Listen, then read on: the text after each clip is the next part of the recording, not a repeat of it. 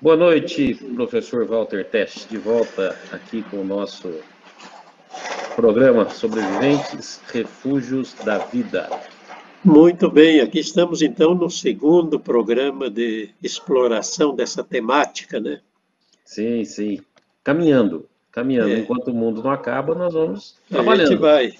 Agora, o nosso, nosso personagem de hoje, ele acha que o mundo tal como vivemos, né, tal como vemos, vai terminar. E se é um, um, uma prerrogativa da idade, é poder falar exatamente o que se pensa, né? E é, o Locke tá, começou a falar isso com 88 anos, foi isso, né? É, agora eu acho, pelas minhas contas, ele teria mais de 100 anos agora, né? e eu acho que não morreu ainda. Porque ninguém anunciou nada, e ele é um cara muito conceituado, né? Está esperando, está esperando ainda para ver as coisas acontecerem. Mas vamos lá. Dentro do, do, do nosso eixo, aqui de estudo, de bate-papo, uma das, das questões né, que a gente sempre se confronta, em qualquer que seja a filosofia de definição né, de vida né, no universo, é, passa né, por um estreito. Será que só nós representamos vida inteligente no cosmos? Essa é uma pesquisa antiga, essa é uma discussão antiga, né? Um debate antigo, né? É, isso aí, eh, digamos, até essa James Lovelock, quando formulou essa, essa tese da hipótese Gaia, né? Ele estava trabalhando na NASA e um dos objetivos fundamentais, digamos, da NASA ainda hoje em Marte é detectar vida. Hum. Vida pode ser um, uma bactéria simples que se reproduza, ou até um vírus, né? Outro não. Inteligente, inteligente ainda, a não ser que eles sejam muito inteligentes, vê que aqui nós somos, é, temos cinco mil e poucos idiomas, né? E eles veem muita confusão e não querem se aproximar, né? Nós somos muito inteligentes, né, para dominar os humanos. Agora eu estava escutando uma, uma a, a, a, aula inaugural do professor Crosta, que é, foi vice-reitor lá da, US, da Unicamp e, e, trabalha com pesquisa nas equipes da NASA também. E ele fez essa semana passada, a aula inaugural foi sobre Marte, né? Hum. para os alunos de geociência da USP fez uma longa exposição sobre Marte, terminando com a questão da mineração do espaço, né, para os geólogos ali da, estão entrando agora na carreira. E aí uma das coisas que ele disse é o seguinte: o único planeta habitado por robô é Marte, né? pois é, nós não conseguimos é, combater a fome, não conseguimos combater a o uso racional de recursos hídricos, não conseguimos dar conta do nosso lixo, né? não conseguimos dar conta das doenças, mas estamos pensando em Marte. Pois Isso é. já é uma, um, um, como que a gente fala, um ato falho já que demonstra que o ser humano em breve vai ter que fugir daqui? Aí tem essas duas linhas aqui, o menos, que está no escopo dessa nossa reflexão de hoje, né? Que é a, a, a hipótese Gaia tem que ver muito com as mudanças climáticas, o efeito estufa e os impactos que isso causa no planeta.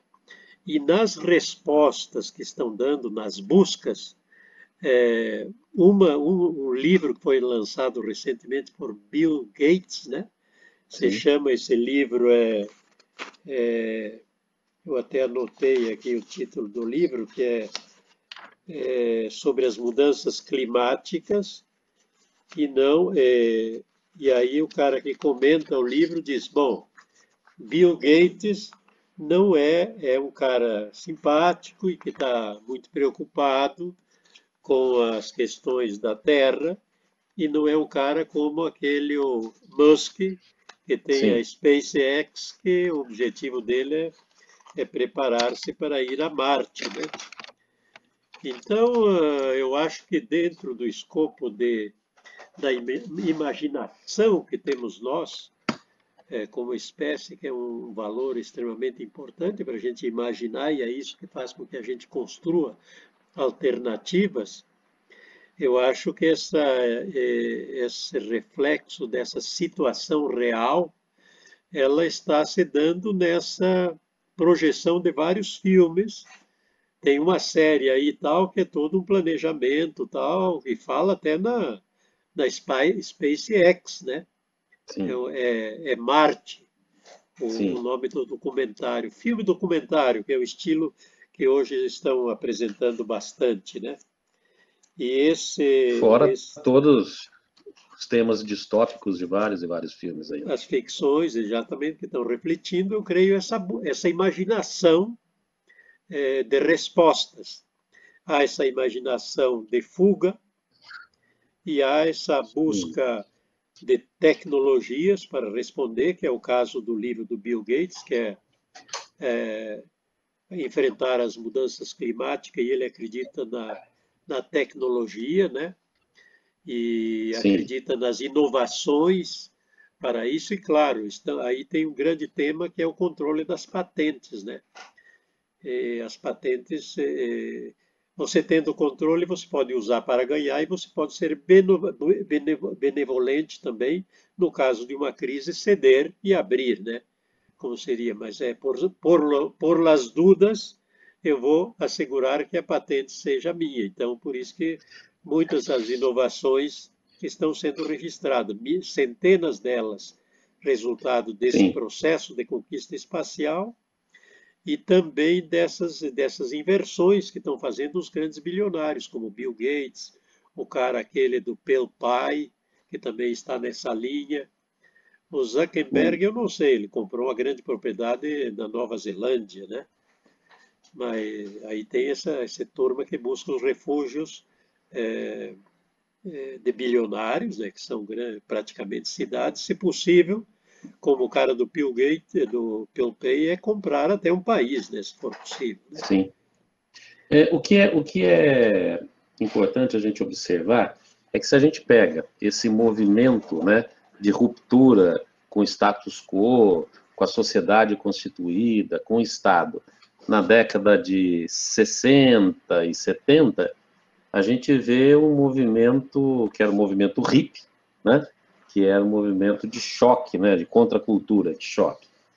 E hoje, é, a questão de você sair, né, se desligar da sociedade ou do Estado ou do modelo de vida atual, já não é mais uma questão hippie, né, já não é mais uma questão de ideologia, né, de, de contracultura, é sobrevivência mesmo, né? É, isso ganhou, ganha muita força, digamos, com esse trabalho é, com essa linha que desenvolveu James Lovelock, né, que quando saiu estava em, em, em apogeu essa linha do, de resistência devido à guerra do Vietnã também, né, que surgiu isso, devido Sim.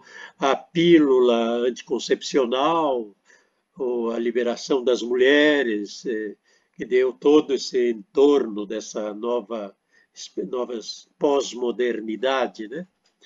é, é, veio, veio sintonia com essa hipótese Gaia, é, do James Lovelock, da nova era, das músicas, de muitos Sim. filmes de ficção.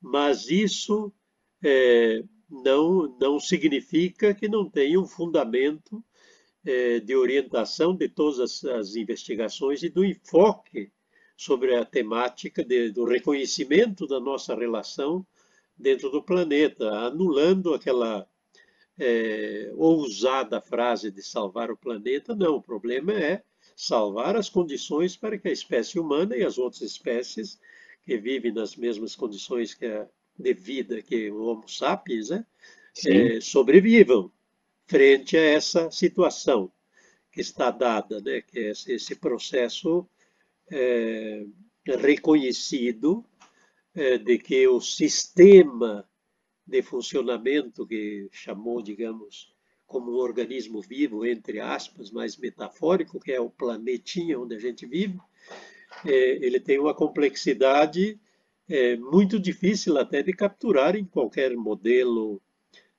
de informática, ou computacional, de big data, pode analisar, mas não tem capacidade preventiva é, muito precisa, porque você vê uma grande massa de ar quente Sim. que se mobiliza no espaço, cria, se ela fica estacionária, ela pode criar toda uma situação na Terra, e se ela se move para um lado, ela pode provocar deslocamento de ar, chuva, tempestades e furacões.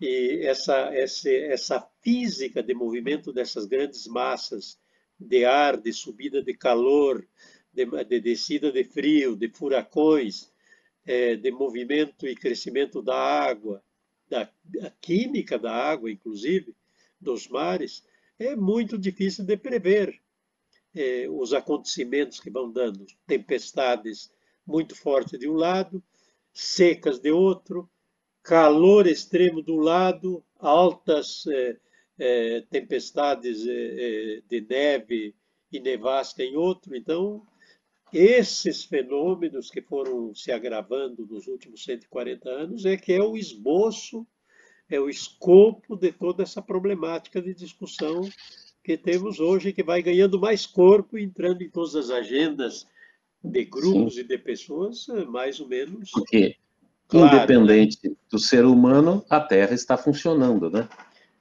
A Terra está viva. É, aí está tá essa linha também de respostas, digamos, do, da temática né, de, de mudança climática e, do, e da, do efeito estufa, do esquentamento do planeta, né?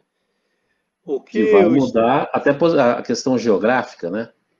Isso ocorrendo muda até o posicionamento geográfico, né?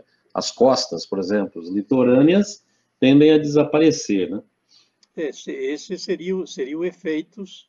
Aí está o núcleo dos, das discussões, né? Se, e dos pactos que tentam reduzir o efeito estufa. Se crescer a temperatura até o final do século, um, um ponto, é aturável que cresça 1,5 graus.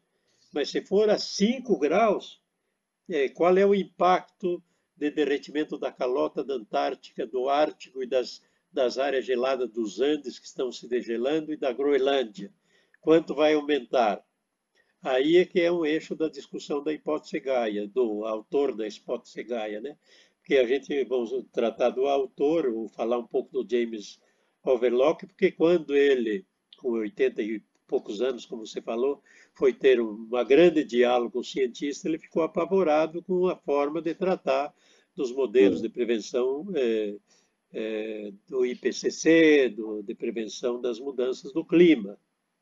E ele acha que tinha, não tinha as variáveis históricas e a análise da evolução da realidade.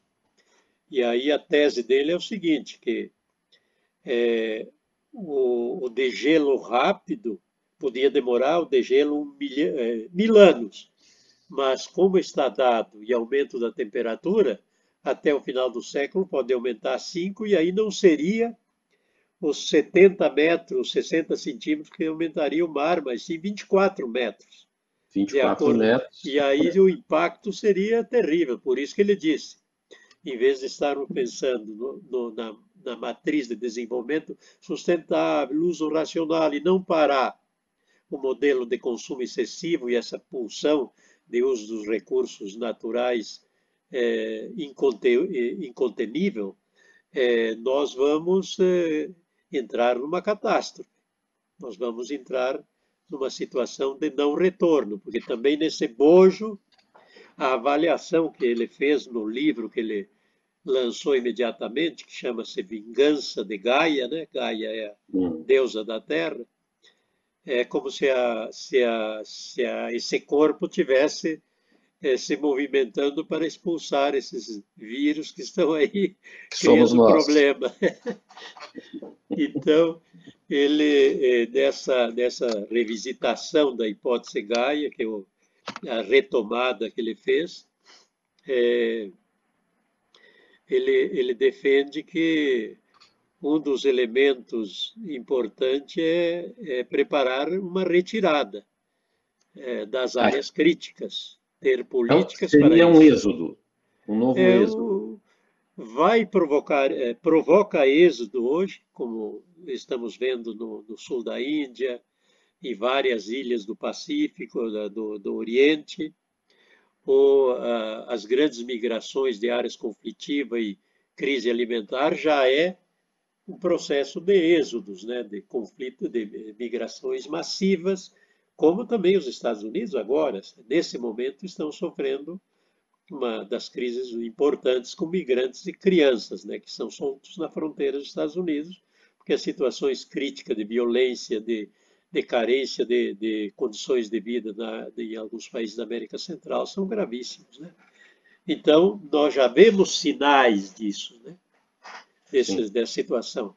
Agora, uma coisa que eu estava pensando, Daniel, é, essa semana passada houve todo um trabalho de um grupo muito importante que está em Cambridge e que aqui no, no Brasil tem uma, uma, uns parceiros articulados que chamou é, Planeta Otimista. Então, o que eles estão mostrando são também isso que nós queremos analisar são formas de organização para a produção, é, experiências é, de comunidades, é, resgate de, de, de, rios, manutenção de rios, é, recuperação de florestas. Eu acho que isso é um capítulo desse processo de emergência de formas. Sim. Só que ali eles têm a filosofia é, seguinte, ok, vamos falar de coisa positiva, vamos mostrar as coisas positivas para criar esperança. São duas maneiras de ver, né? É, e realmente cria, você vê uma experiência que colocam é, de uma é, de um, um, pessoal que vai ocupar um, um local que está desmatado, que está depredado, e 20, 30 anos, como o caso do, do próprio fotógrafo Salgado, que recuperou a sua fazenda, que é famoso o caso que estava tudo seco por exploração do gado e hoje é uma mata recuperada com nascentes, tudo, você fica entusiasmado, é possível. Então, isso são positivo, mas eu eh, me alinho mais com a, com, digamos, no curto prazo, fazendo as questões otimista, mas também com o pé atrás, pessimista, porque as políticas é, pequenas são necessárias, é isso que nós apostamos. Mas a grande massa das políticas de Estado, política multilateral, são muito lentas, são conflitivas e demoram mais do que está acontecendo com a realidade. Na verdade, a gente vê é, as ações de pequenos grupos né, e iniciativas próprias tomando conta né, e gerando resultado rápido embora seja um resultado de impacto concentrado, né? Nos locais onde eles trabalham, não é um generalizado. Né? Aquilo que a gente já discutiu na, na no primeiro programa, né? O Estado, é, né? A função do Estado, ela, dentro dessa visão, esse Estado, como a gente conhece, ele não tem muita dizer, cabida, né? Como se diz no interior, porque, no fundo, a iniciativa individual, Sebastião Salgado, Sim. Garanto que foi iniciativa individual dele, não teve apoio estatal, é. não teve nada. Foi lá e fez, ponto. Depois né? começa a dar certo, as empresas apoiam, tem recurso, sim, sim, tudo. É, eu acho que é positivo, é positivo. E eu acho que os estados e as grandes organizações de governo, além de manter, digamos, as grandes corporações e tal, ela faz a administração desse passivo populacional que, que temos em todo o mundo praticamente. São quase 2 bilhões sem água Sim. e sem saneamento, né? Que é Por isso enquanto. aí não, é, não vai resolver isso aí. 1% da, dos ricos, mais ricos, tem 50% de toda a riqueza do planeta. Então nós temos uma situação real. Então, você é claro que não vai resolver é, se a hipótese do James Lovelock, que, a, que o sistema de regulação é, natural do planeta ele se reequilibra, mas com a ocupação de várias áreas para agricultura, desmatamento, lançamento do, de CO2 hum. na atmosfera, poluição de córregos, é, crescimento de grandes cidades, queima de, de combustível fóssil, tudo isso é, é, interferiu no processo natural. Então, o sistema de, de funcionamento e equilibrado foi desequilibrado pela intervenção do homem. Então, naturalmente, ia haver, como houve já, porque uma coisa muito interessante é o seguinte: há 10, 12 mil anos é que emergiu a Revolução Agrícola, né? que deu base para criar a cidade, estabelecer e criar essa civilização que estamos agora, né? há 10 mil anos depois da grande era glacial. Nos ciclos de era é, os ciclos glaciais são associados ao movimento orbital da Terra e do Sol e do sistema solar girando, que aí deve ter algumas áreas que os grandes pesquisadores é, é, espaciais de geofísica tal analisam que é, demora tanto para ver uma glaciação. Estamos Sim. em um período de esquentamento mas o esquentamento se acelerou depois da Revolução Industrial. Esse é o fato. Então, o processo de mudança climática é natural, mas acelerou. Os maiores... Houve um desequilíbrio na, na agenda, né? Na agenda do, do planeta e da, daquilo que diz o, o Buckminster Fuller, que é nosso planetinha como uma nave que vai, vai no mar cósmico, numa direção que a gente não conhece bem, orbitando ao redor do Sol. O Sol dentro da galáxia, a galáxia no universo. Isso aí, porra, não é tudo igual. Ele Sim. vai mudando. Pode mudar o eixo, pode, pode dar uma puxada. Que nós já estamos lado. vendo, né? O polo magnético já está tendo uma alteração violenta, então, né? Isso tudo vai mudando. Agora, nós éramos, até 1825, chegamos ao primeiro bilhão.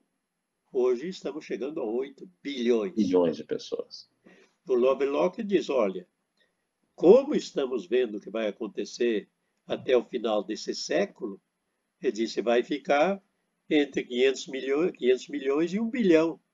O resto vai se lascar. Então, para essa resposta, que seja por pandemia, seja por grandes migrações, fomes e conflitos bélicos e étnicos, porque o homem é um bicho desgraçado. Sim. O que houve aí no exército islâmico, a destruição da Síria, o que você começa a ver num cenário, pô, está tudo equilibrado, tem o Estado funcionando, há uma credibilidade nas normas, há um funcionamento com regras, uh, você sabe que nasce, vai na escola, vai ter uma profissão tal. Isso é quebrado, é quebrado tudo. Então entra em colapso, é um cenário de colapso e vai desagregando. Então, nessa linha é que se constrói as narrativas que nós vamos fazer uma reflexão final, né? Sim. É, qual é que é o, a saída, né? Quais são os, o que está aparecendo por aí? Então é nessa linha que eu acho que o, o, essa hipótese Gaia e, e, as reflexões que mudou a forma de olhar o planeta, né? Do James eh, Overlock, Lovelock. Lovelock. Então, é, e é engraçado que se a gente pensar né, dentro dessa complexidade da interpretação da situação de vida, né, e a gente não consegue fugir, sem querer entrar aqui no aspecto religioso, mas a gente não consegue fugir, por exemplo, de determinadas, vamos pensar assim, profecias que estavam lá no, no livro Apocalipse de João, né?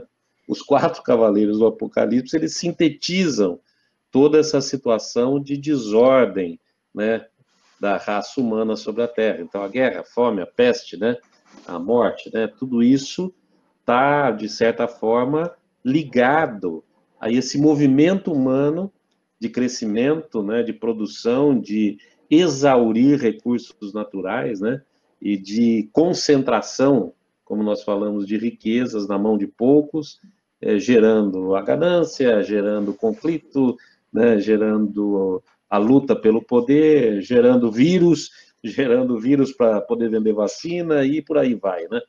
Então ali ao que me parece, já estava preconizado uma situação né, é, de caos humano né, que chegaria no momento em que seria derradeiro. Ó, deu, acabou, daqui para frente vai ter que zerar, resetar e começar de novo, né?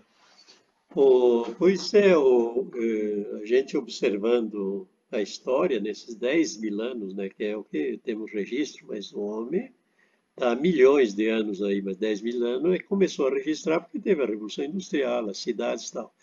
Quantos impérios já desapareceram? Sim. Porque, por exemplo, os Maia, crise climática. A grande cidade lá de, da beira do, perto de Huacho, lá como Caral, que eu visitei Caral, hum. com complexos é, e de grande tempo de existências, com grandes é, é, conhecimentos, até com o relógio do Sol, tudo. Sim. É, foi, é, o colapso foi de uma laninho El Ninho. É. Então, todas essas ameaças que sofremos ficou nessa memória, e quando começamos a escrever, a registrar, vem o dilúvio, que também são questões de memória da, da nossa espécie, né? E que aí, aparecem em vários, vários várias relatos, culturas, né? isso, várias, várias culturas. culturas. Aí os quatro cavaleiros, nós estamos agora cavalgando um, né? Que é a peste. Sim. Sim. Pois é. Então isso também, é, caramba, porque é incrível o, o você, a gente estava falando de Marte e essa questão da tecnologia. Eu acho que ontem ou hoje iam experimentar aquele helicóptero lá que eu acho que o helicóptero, aquele pequenininho que, que estacionou lá em Marte, que eles levaram para testar, chama... Um drone, é, né? Na verdade é um drone. Ingenuity. Eles, é. eles chamam... É, parece que não, os americanos não chamam drone, é. eles chamam é, é, veículo de rotor vertical. Hum. E que como lá não tem atmosfera, é muito frágil, eles fizeram, vão testar, ver se é possível com esses jogo de rotor, um, um para a direita e outro para a esquerda, se ele girar, é, é se ele ficar 30 ou 40 segundos no ar, hum. valeu a pena o experimento com a tecnologia que eles fizeram e investiram, creio que, 500 milhões de, de dólares para fazer esse experimento, que garante uma tecnologia de um veículo para voar em, em, em asteroides ou o, o planetas com escassa densidade atmosférica, como é o caso de Marte, né? Sim. Então, poxa, são com, com essa e aterrissagem desse último veículo lá estava previsto um erro de 4 metros, cara. Não erraram os 4 metros, aterrizaram dentro. Mas toda essa tecnologia, esse fantástico conhecimento, as reflexões filosóficas não seguem a mentalidade que nós temos como espécie. Nós somos ainda um, um animal bruto que é, segue líderes é, é, que, como vamos dizer, como é que é aquele que estava lá em Goiás, o, foi preso lá, o João de Deus. Sim. segue o Padinho Cícero, segue todo mundo. Então, é, queremos acreditar. Freud explica. Freud explica a necessidade então, da, do, da paternidade, né? É, nós queremos, todos queremos que alguém que, que, se, que puta, me proteja. Então, ótimo. Aí vem um bandido, dá-lhe quer proteger o cara, o cara vai. Então, esse é. Então, há uma dissintonia. É, não significa esse autoconhecimento uma. O que seria uma adequado? Seria por solidariedade, é, equilíbrio, cooperação, cooperação ajuda mútua. Esse seria, digamos, o equivalente da tecnologia na parte de organização social. Seria no essa fundo, a etnosfera, né? É, no fundo, conjunto. o ser humano é uma raça que não se cuida, né? Não cuida pois de é. si próprio. Aí, aí é que aí é que aí é que nosso cérebro aqui Hoje eu estava assistindo, ontem eu acho que houve um debate lá na Fundação Fernando Henrique, tem uns materiais muito interessantes, entre o, o Eduardo Gianetti e o Gabeira, os dois. Um debate, não era um debate, era para pensar é, na pandemia. O que, que trouxe de, de experiência as atitudes das pessoas, né? É, é, o que, qual é o comportamento? Aí vem as discussões que nossa, nossa cultura é, espanhola, portuguesa é muito individualista, que o alemão, por exemplo, aí o alemão é, é um cara que faz tudo que é permitido. O, o italiano faz tudo que é proibido, né? Então, nós, nós temos um pouco dessa figuração do italiano com uma, uma alegria, né? Sim. E aí isso, e essa pele, essa questão, e, e não temos uma liderança que não temos normas de comportamento é, solidário. Aí fazer um exemplo, por exemplo, que no Vietnã, sabe quantos, quantos mortos no Vietnã? Menos de 20, parece, menos de 40. Porque os caras, o que fizeram? Fecharam a fronteira da China, da China controlaram os, os agentes de saúde, controlaram todas as comunidades. Aí deram o exemplo de um cara que era um piloto que foi no Japão, voltou, não seguia a quarentena porque foi na universidade fazer um concurso e tinha o azar dele ter o Covid. Lá tinha 40 pessoas, ele contaminou três, foi levado para o tribunal e condenado a dois anos de prisão, porque Sim, ele funciona. contaminou outros. Então aí, pô, por quê? Porque os caras tiveram uma guerra, teve mobilização nacional para defender-se ficaram anos em guerra. Nós aqui pô, temos, não tivemos essa questão e não temos liderança. Então, resultado, quase 400 mil mortos. Né? Então, isso é real. 400 mil mortos é mortos mesmo, por mais questões que tem. Então, bom, mas a gente voltando aqui, no, esse é o perfil é, das questões, né? E vamos agora, então, fazer um break e a gente volta com o próximo bloco aqui discutindo essas questões do sobreviventes, refúgios da vida. Agora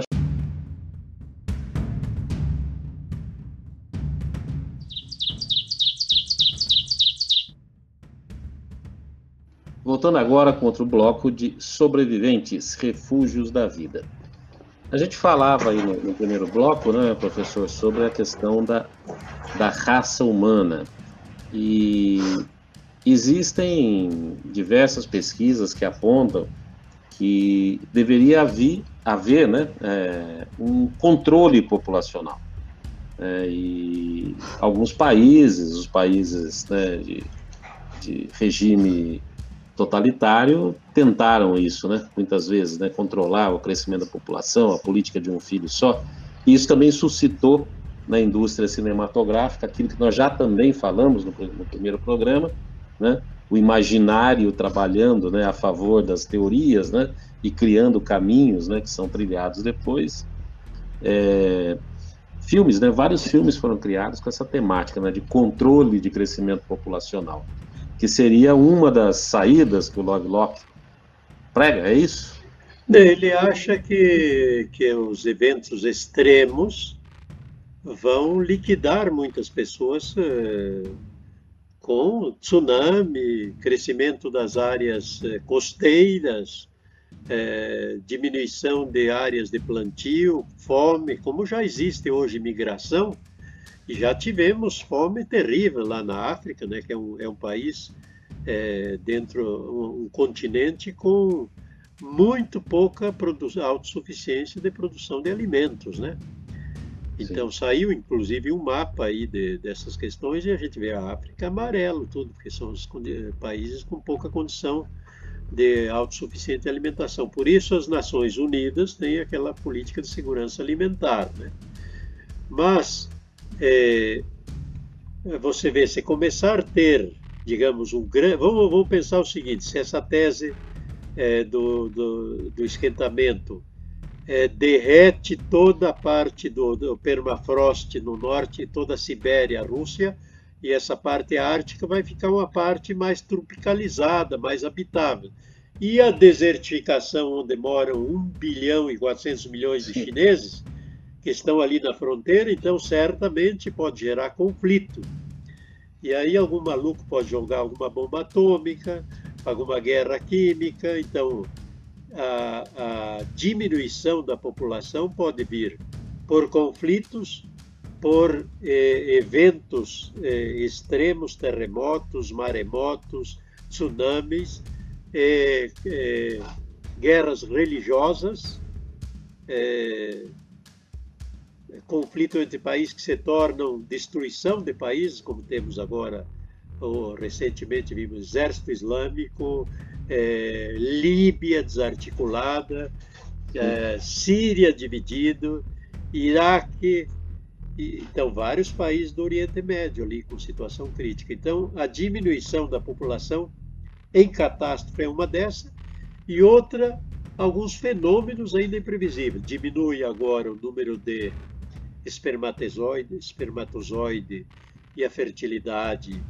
nos humanos, é, isso já é pesquisa reconhecida, e, é, e o fato de, da igualdade, da inserção da mulher é, no ambiente de trabalho, nas relações, diminui o número de filhos por casais. Sim. Aumenta o envelhecimento. Vem uma pandemia e só mata os velhos. Então, é, em um período determinado de grandes eventos, pode diminuir um bilhão de pessoas.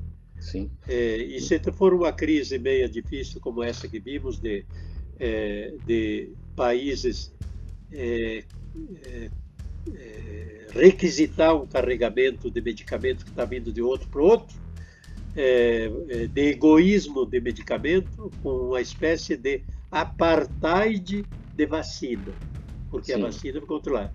Então pode haver um apartheid climático também, certamente. Então, esse é o quadro é, analítico. Se for positivo, a gente pode dizer sim, é, sou otimista, estão criando grandes núcleos e pequenos núcleos e alternativa. Eu vi agora esses dias aquela isla Hierro nas Canárias, que eles estão, eles são 12 ou 13 mil habitantes naquela ilha, eles são autônomos de energia é, são autônomos de alimento e eles podem viver naquela ilha lá. Sim. Assim como outros, outros grupos. Então, se houver uma grande catástrofe e restar um bilhão de pessoas no planeta, vai ter pequenos núcleos e vão se reestruturar. Por isso que o Lovelock disse que tem que criar aquele guia para orientar a, a sobrevivência dos que a reconstrução da civilização e não perder a cultura de convivência democrática que nós tivemos, né? Civilizatória, é. porque é civilizatória a gente é como, respeitar a diferença, tudo. Como eu brincava com, com o professor no começo, não vai ser uma cartilha caminho suave, né? Não, é, é, é, é, digamos, essa aí, essa guia é como uma espécie de manual de sobrevivência, né? Sim. É manual de sobrevivência, porque ele disse é uma, uma guia para ajudar os sobreviventes a reconstruir a civilização sem os erros que cometemos. É, tem que ter um capítulo especial, o que não fazer, né? Então aí, aí os dez mandamentos, de repente antes dos dez mandamentos tinha aquilo, aquelas, tudo aquilo, roubava, conquistava a mulher do próximo, fazia tudo de coisa. Então aqui vai ter os mandamentos, não, cada um tem que produzir o seu lixo e cuidar, é, tem que usar isso, tem que dar aquilo, não pode ter é, o, o, cara ser um acumulador de, de gadget. Sim. Vamos utilizar a tecnologia que tem, mas com prudência. Não venha fazer máquina com obsolescência calculada. Sim. Então, esse padrão, porque o que a gente escuta agora, Daniel, tem tudo, é desenvolvimento sustentável, mas é, pô, vamos continuar explorando e vamos vender o máximo de questão que você pode vão criar novos mercados, vão criar negócio. Então não está saindo do padrão, não tem uma coisa nova. Claro, tem aquela. Eu vi aquela. Veio aqui em São Paulo até aquela, aquela economista que tem a economia Donut, que, hum. que publicou um livro aqui que é, é uma economia que é, usa adequadamente os recursos naturais. É, donut é o docinho aquele americano, né? Então tem o primeiro a rosquinha, é a economia da rosca. Tem um círculo, tem outro, o nome dela é Ruth Dewort, creio. Ela escreveu, desenvolveu uma tese sobre isso aí. Né? Então é interessante, porque está surgindo é, debates e alternativas nesse campo. E claro, estão se embarcando aí o Bill Gates, é, o ESG, é, é, produzir todo. É uma, uma lavagem verde também, né? É o greenwash. Vai ser uma luta pela sobrevivência, né? então, é uma sobrevivência de econômico, exatamente. É. Grupos econômicos, países e grupos organizados, eh, alguns com inspiração religiosa, outros com lideranças. Aí é que a gente teria ver. Pô, nessa, nessa sobrevivência, nessas crises, qual é o perfil do líder importante para catalisar a energia e conduzir? Porra. Essa é uma grande pergunta. Essa é uma grande pergunta. Esse é um dos temas que ele também toca lá. Diz a grande questão é que não tem uma liderança. Aliás, também esse é um tema da liderança, é que é tocado por esse filósofo alemão muito badalado, que é Peter Sloterdijk, né? Ele diz que é impossível ter uma representação global com a psique local, né? Sim. Você tem imediatismos e você tem um planeta globalizado. Então aí tem um problema de liderança, de condução. Por isso que eu acho que a única alternativa é. Hoje eu estava assistindo o debate do município Verde Azul, que é um programa da Secretaria de Infraestrutura e Meio Ambiente de São Paulo, que existe há bastante tempo, muito interessante. Ele tem, ele tem um, uma dez diretrizes para enquadrar os municípios e ir classificando, né? Então essa cultura foi, você conhece esse negócio, né? Você sim, sim, sim.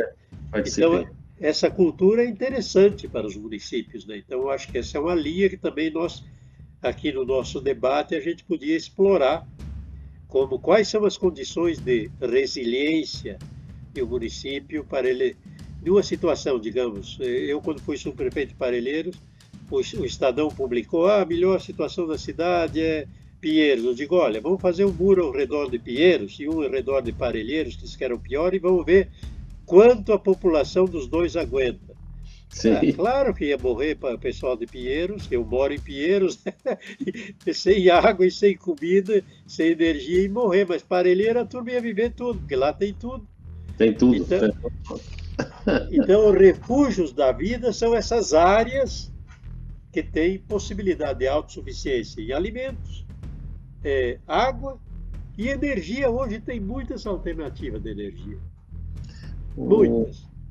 Uma, um detalhe que a gente está começando a caminhar até para um, um, outro, um outro é, assunto, mas eu queria voltar um pouquinho quando a gente Sim. falou aqui. A raça humana, ela não cuida de si, né? Ela não trabalha para cuidar de si ela se autoexplora, se autoconsome, né? E se autodestrói, é o que a gente está vendo.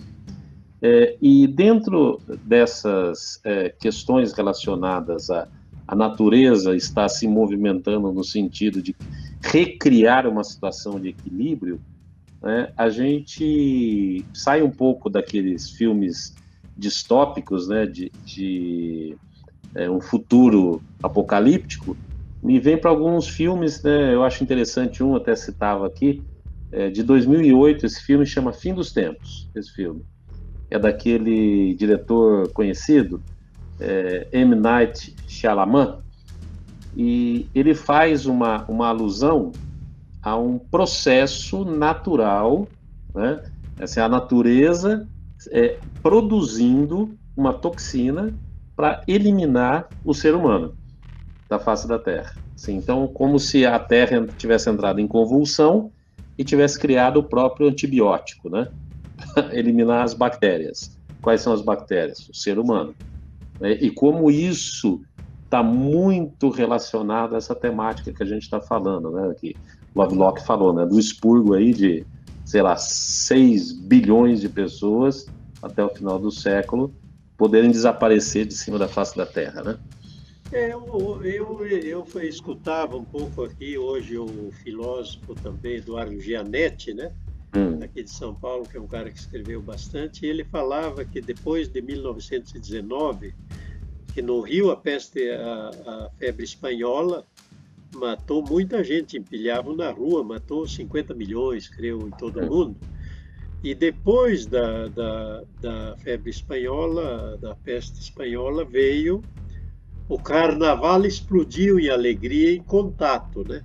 Sim. Então parece que depois que vem, é, quando há esse, essas crises, vai anunciando esse clima de melancolia e tal. Aí vem uma crise há como uma, uma depuração, uma purga, quase como aquela, aquele estilo que, que os médicos antigos diziam que faziam aquela purga para tirar o sangue, né? para tirar o sangue ruim do Sim. cara. É como se, o, se a natureza fizesse uma purga das más práticas das suas relações com ela, né? Sim. Então, sim. isso que hoje se tenta controlar com a tecnologia e dominar tudo e criar aquilo, é, comida sintética e todas essas questões. Mas aí esse é um caminho, um caminho a pensar, porque há aspectos biológicos, como esse que mencionávamos da diminuição da fertilidade, aumento da longevidade e em pandemia, morte dos idosos, é, é, de, é, não casamentos, não pare, é, diminuição do número de filhos, como agora na Sim. pandemia aqui em São Paulo, tá morrer, morreu em algum dia aqui mais do que nasceu, né? Sim. Então, estava mencionando essa questão. Quer dizer, isso mostra uma coisa imprevisível, né? Imprevisível, mas que pode ser uma hipótese comprovável dentro dessa incerteza do futuro, né? Que não nada está definido, né? E mais, né? O que eu acho que cria a maior clima aí de, como o professor falou, de melancolia, né? E gera depressão. A gente está vendo, né? O volume de, de problemas psicológicos, mentais, né? Que está tendo hoje com as pessoas de todas as idades, é o fato de isso ser uma coisa incontrolável, né? Embora é a experiência Invisível. do Vietnã mostre, né, que pode sim haver uma contenção, mas é uma coisa incontrolável. Né? Você não manipula o vírus para cá ou para lá, né, para ele parar ou para ele continuar, né? Não tem como. É, é, não se vê ele, esse é o problema também. Né? É. diferente de uma guerra, né? Um inimigo que não vemos. Então, só acreditamos quando começa a cair é, eliminados próximos, né? Cai Sim. de um lado, cai do outro, aí você diz, pô, mas esse negócio existe mesmo, né? De fato existe. É, é. porque a, a, a, diferença, digamos, é, de uma comunidade, aí estava mencionando dois casos, a Inglaterra, que a liderança do sistema de saúde conseguiu disciplinar e, e rapidamente vacinar todo mundo, e o caso do Vietnã, que conseguiu, digamos, é, pela experiência de mobilização de guerra, conseguiu mobilizar-se para essa guerra, embora não vendo o inimigo, e controlar toda a cidadania com, com o regime de força, como também faz a China, né, com tecnologia, né, também. Sim. Então, né, o nosso caso aqui, que é um país sem experiência de mobilização integrada, é, com múltiplos polos de poder e sem liderança aglutinadora, né, e com relaxamento de regras, nós temos aquela ideia lei que pega e lei que não pega, né? Então Sim. tem norma que, ah, essa norma pode pegar, essa não pega, e o cara aí vai tendo essas baixas enormes, né? É, o nosso, a nossa estrutura de sistema de, de liderança ela é, extremamente falha, né? Por quê? É, é quase que uma, uma é, uma catarse coletiva, né? A política é uma catarse coletiva, porque se colocam líderes, né? Que são incompetentes, a gente sabe, sabidamente são incompetentes, depois se cobra desses líderes ações, né? quando esses líderes não tomam ações, então eles são culpados daquilo que foi provocado pela massa, né? É, é os negócio maluco. reflexam quem, quem é. é. a população, né? Reflete não é ele a liderança, a elite, todo é também igual ao povo, né? Sim, sim. Não, Tudo então, reflexo. Não, eu acho que temos coisas boas, né? De, de, houve dessa experiência também de grande mobilização de solidariedade, isso que eu está falando de movimentos otimistas, de criação de experiências positivas, essas que nós devemos resgatar para fortalecer os refúgios da vida para a sobrevivência no futuro. Né? Sim. Acho que devemos apontar isso aí. E, e nessa linha, é, é, eu não sei, o meu pensamento, talvez um pouco divergente do seu, professor, é, é no é sentido. Bom. É bom, né? o que seria do azul se tudo fosse rosa, né? O que seria do amarelo se tudo fosse verde? É, no sentido de se estruturar perspectivas de pequenos, pequenos grupos. Eu não consigo enxergar isso em larga escala, institucionalizado, funcionando mais. Eu acho que esse modelo ele ruiu. É, Até que se construa um outro. Né? Estamos de acordo nessa eu linha. Acho que, eu acho que... Individu... não é individualismo, né? não é não nada é. disso, não é individualismo. Mas é a, a supressão do coletivo, do maior, do grande, do gigante, para uma unidade, um núcleo me menor, onde seja mais fácil você aglutinar ideias, onde seja mais fácil você trocar experiências, onde seja mais fácil você administrar competências complementares ali, para que você tenha o resultado esperado, né? Perfeito, eu acho que é essa linha, porque você, é, é, eu ouvi falar aquela ideia do número Dunbar, é. que é até 150 pessoas você tem possibilidade de se relacionar. Por isso que é, o, nós vivemos milhões de anos em pequenos grupos coletores, caçadores, que eram pequenos grupos. Foi Familiares, tribais, né? é, tribos pequenos que tinham mobilidade, é, se conheciam. Então, é máximo 150 pessoas eram, né? Agora, com comunicação, de repente pode ser mais. Mas os grandes impérios, as grandes massas de 5 milhões, de 200 mil soldados, foi posteriormente, que foi isso depois da Revolução Agrícola e depois de criar as primeiras cidades, que isso foi primeiras cidades, o que? São quanto? é, 5 mil anos, 6 mil anos. Agora estamos vendo núcleos habitacionais habitados é, arqueologicamente descobrindo de é, alguns milhares de pessoas, mas isso aí não passa de 6 mil anos. É pouquíssimo. Pouquíssimo tempo. Pouquíssimo tempo. Pouquíssimo então, tempo. e aí, bom, tinha, ou você tinha uma crença, ou você tinha algum grupo de sacerdote, ou tinha um domínio tipo Gengis Khan, é, que é mais recente, é moderno, Gengis Khan é moderno. Né? E, então, eu acho que são esses pequenos grupos mesmo, eu acho que é nessa linha aí. Que a coisa é, vai funcionar, né? É, nessa linha que vai funcionar. Pode haver redes de, de grupos, é, é, é federações, por isso que a questão essa de dos valores culturais e dos valores civilizatórios, que é o do diálogo, de escutar o contraditório, de eh, escutar o outro, de eh, tomar decisões consensuadas e pactuadas, são esses valores civilizatórios que vão permitir você avançar.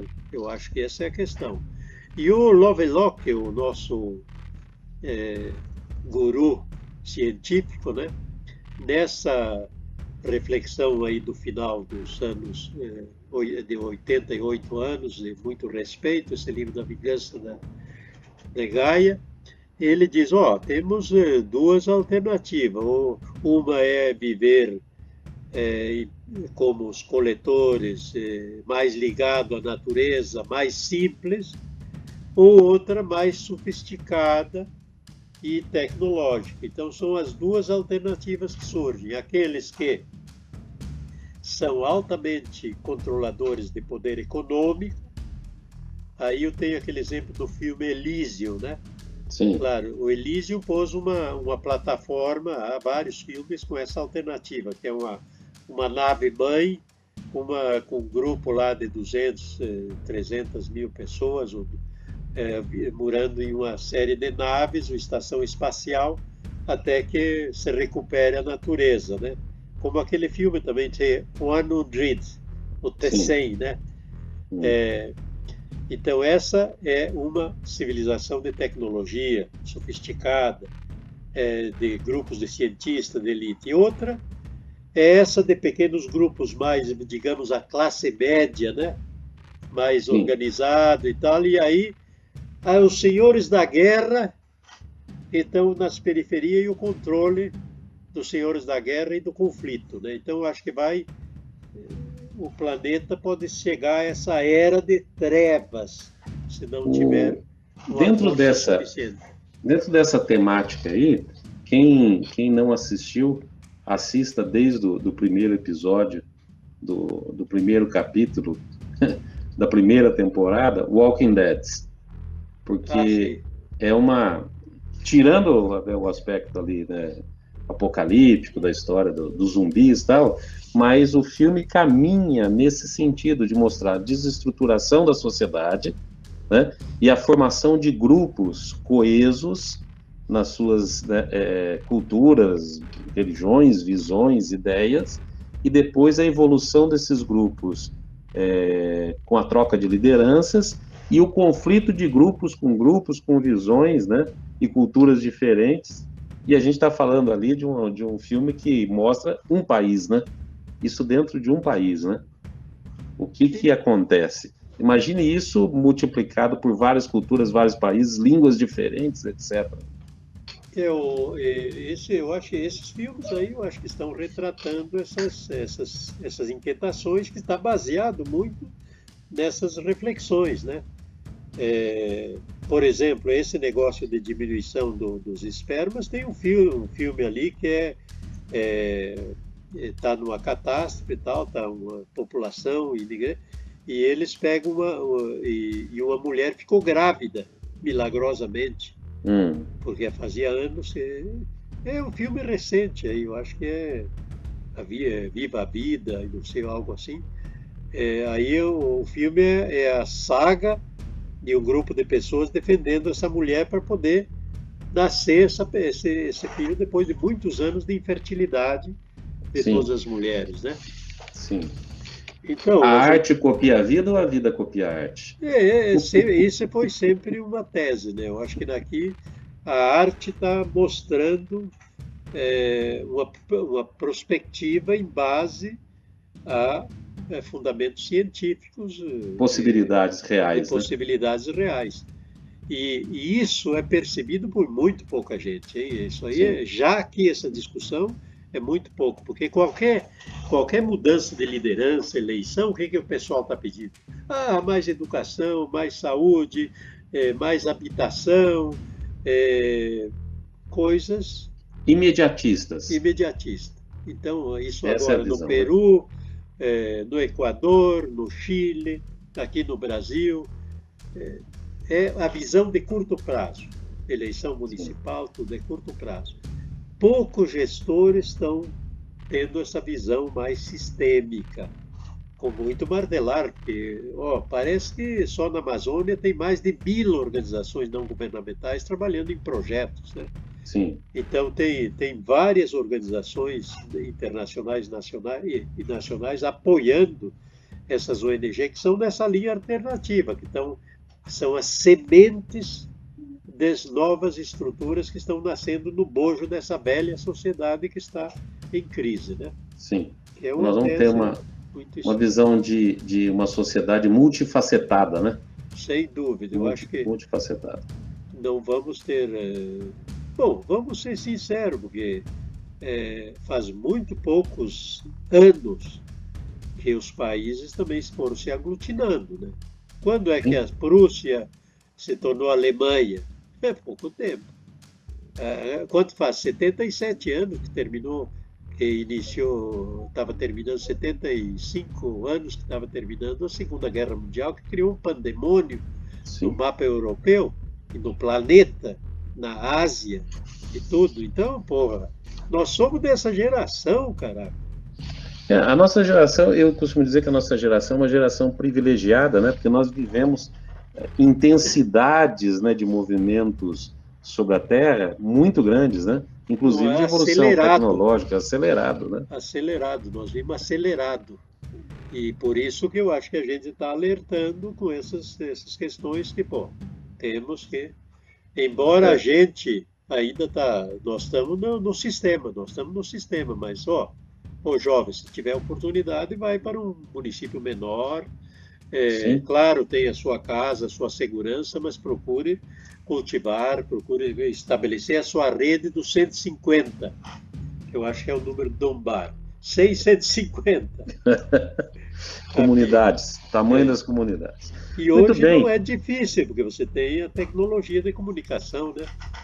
Sim, mas tecnologia da comunicação enquanto se pressupõe que exista energia elétrica Sim. e a centralização dessas informações através da internet. Mas, Mas eu digo agora para fomentar o day after, trabalho. né? Sim, sim. O dia depois que acabar a energia, que acabar a eletricidade, o que, que se faz? Agora, então precisamos aprender a, a, a, conviver novamente com a capacidade humana né, de interferência ali no seu meio para a produção da sua sobrevivência, né? Segurança, Eu acho que a energia alimento... elétrica, com essa situação que teve agora, que, que o estágio que chegamos agora, eu acho que ela é um, é um, um, elemento permanente que vamos ter disponível sempre, porque os caras inventaram muita coisa na parte de eólica barata, não solar. esses catamentos, solar, é, é, no mar, é, é ondas, né? bombas, vários tipos de tecnologia simplificada. Então, acho que isso para ter uma lâmpada, para ter acesso, de repente, a uma se ainda tiver internet, né, se não tiver um colapso, ou comunicação de rádio, tal, eu acho que ainda essa é, uma, é, uma, é, um, é um valor que será importante. Né? É a medida, a medida da, da civilização. Né? Sim. Muito bem, chegamos aí ao fim do nosso programa, uma hora de duração.